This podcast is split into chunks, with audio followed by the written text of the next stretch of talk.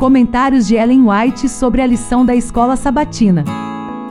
Olá você, estamos iniciando neste sábado, dia 13 de maio, a lição de número 8. Já estamos aí mais da metade do trimestre que tem como tema as três mensagens do Apocalipse. E a lição 8 tem como tema principal o sábado e o fim. Deus não reconhece distinção nenhuma de nacionalidade, etnia ou classe social. É o Criador de todo ser humano. Todas as pessoas são de uma família pela criação e todos os seres humanos são um pela redenção. Cristo veio para demolir toda a parede de separação e abrir todos os compartimentos do templo a fim de que todos possam ter livre acesso a Deus. Seu amor é tão amplo, tão profundo, tão pleno, que penetra em toda parte. Liberta das ciladas de Satanás os que foram por ele iludidos. Esse amor coloca essas pessoas ao alcance do trono de Deus, o trono circundado pelo arco-íris da promessa. Em Cristo não pode haver judeu nem grego, nem escravo, nem liberto. Gálatas 3:28.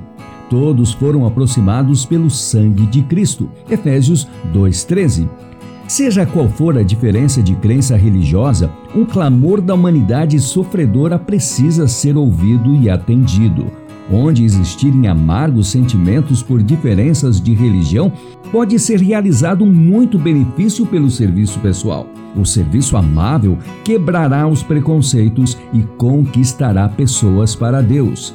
Devemos prever as aflições, dificuldades e necessidades dos outros.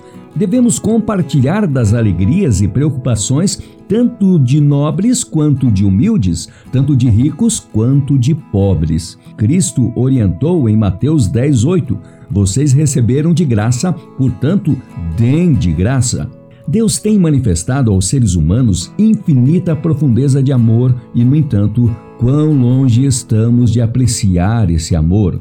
Cristo morreu na cruz do Calvário para que os pecadores pudessem ser remidos da escravidão do pecado e colocados em posição vantajosa diante de Deus.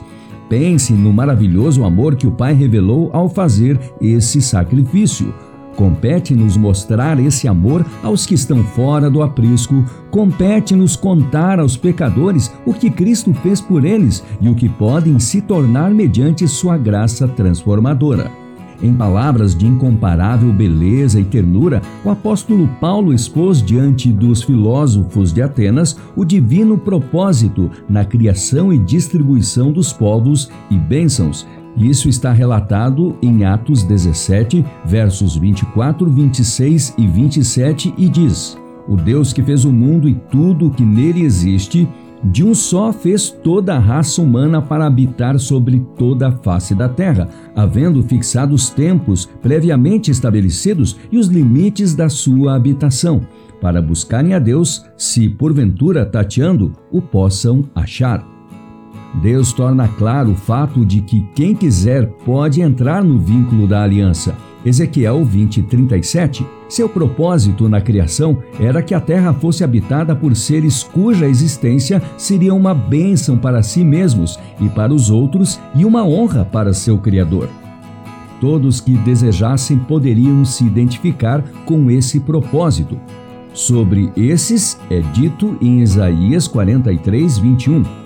Este é o povo que criei para que fosse meu, a fim de que desse louvores ao meu nome.